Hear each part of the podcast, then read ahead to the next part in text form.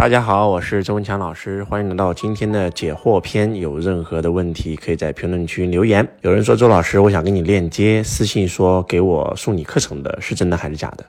啊，你可以联系我们的主页啊，我们主页留的一定是真实的。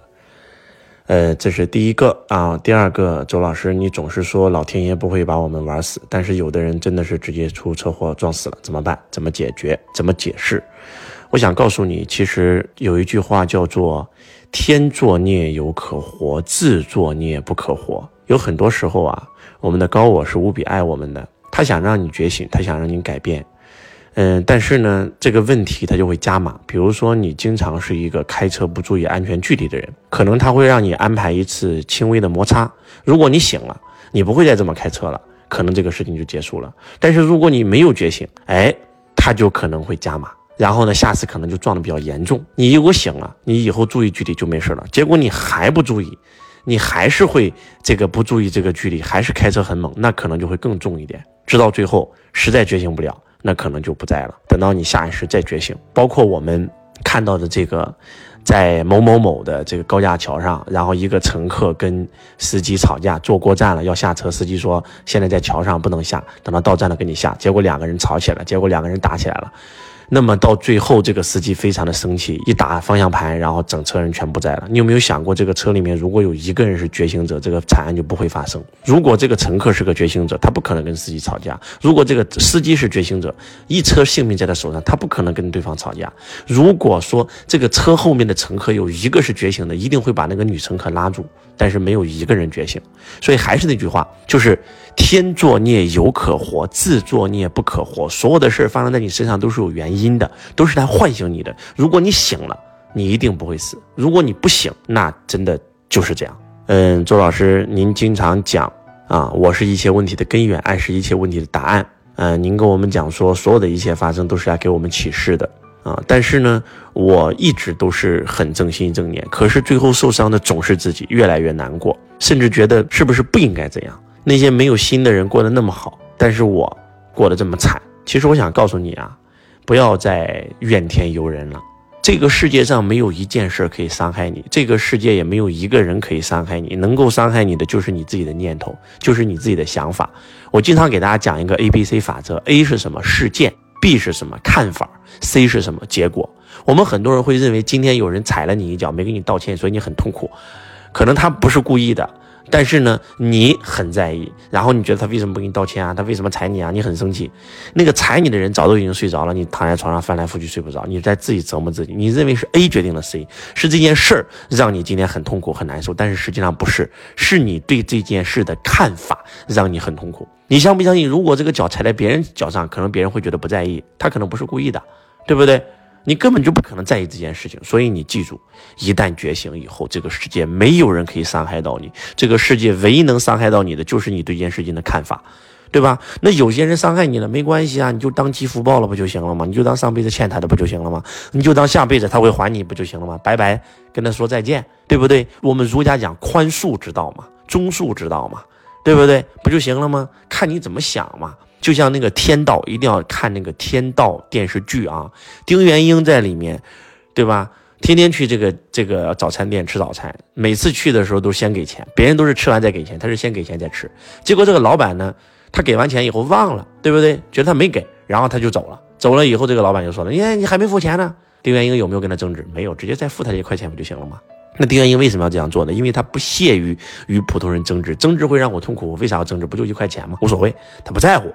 我活着是为了开心，我不是为了让自己不开心，对吧？所以还是那句话，一旦觉醒以后啊，你的这些所有的问题都不复存在了啊。嗯，周老师，我现在呢人生很痛苦，我觉得我很倒霉啊。然后呢，如何能够调整自己的运势呢？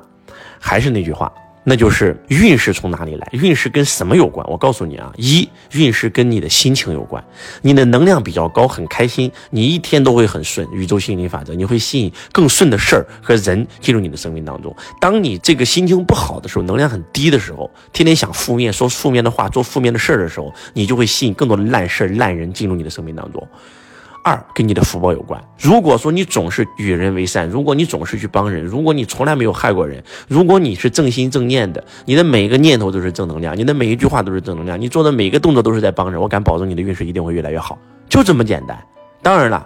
跟你的这个八字也有关，而你上辈子的福报换来了你今生的八字，所以只要保持每天开心，每天孝顺自己的父母，尊重自己的师长，对吧？爱护好员工，爱护好顾客，善待你生命当中的每一个人，每天从笑开始。第一个笑是开心的那个意思，保持心情啊，保持好心情，总是跟那些正能量的人在一起交朋友，对吧？然后呢，每天从笑开始，孝顺的孝，对吧？我敢保证你的运势会越来越好啊。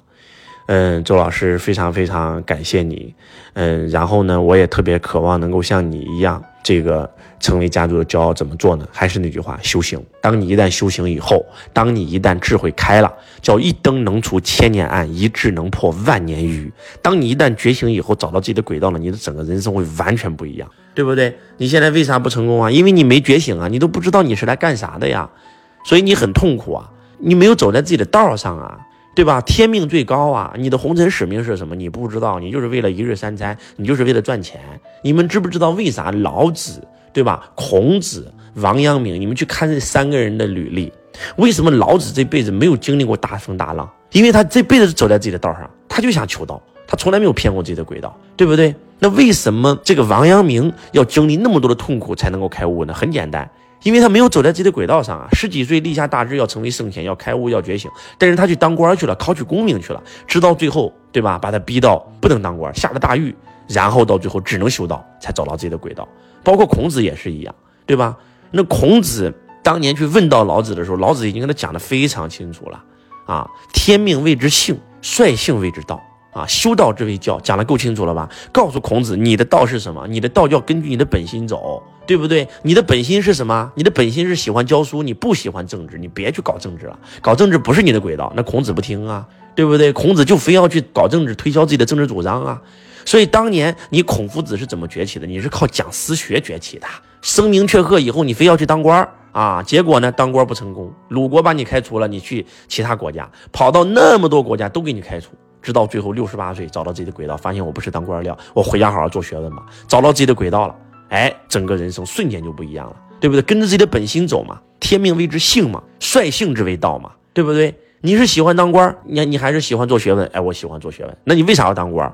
对不对？你偏离自己的本性了。而且第三句话更狠，叫修道之为教，啥意思？你就你的道就是教书，就说的够清楚了。那孔子没听懂啊，当年，所以就很痛苦啊啊。那这句话是记载在这个哪里？《中庸》里的。《中庸》是来自哪里？《礼记》。《礼记》谁写的？是孔子的嫡孙孔吉写的啊，就是他的爷爷当年告诉他的。后来想清楚了嘛？所以说，你之所以痛苦不堪，就是因为你没有觉醒，你没有找到自己的轨道。当你一旦觉醒，找到自己轨道以后，你的人生会顺流而下。希望今天周老师的分享能够唤醒你。有更多问题，打在我们的评论区。我是周文强老师，我爱你，如同。爱自己。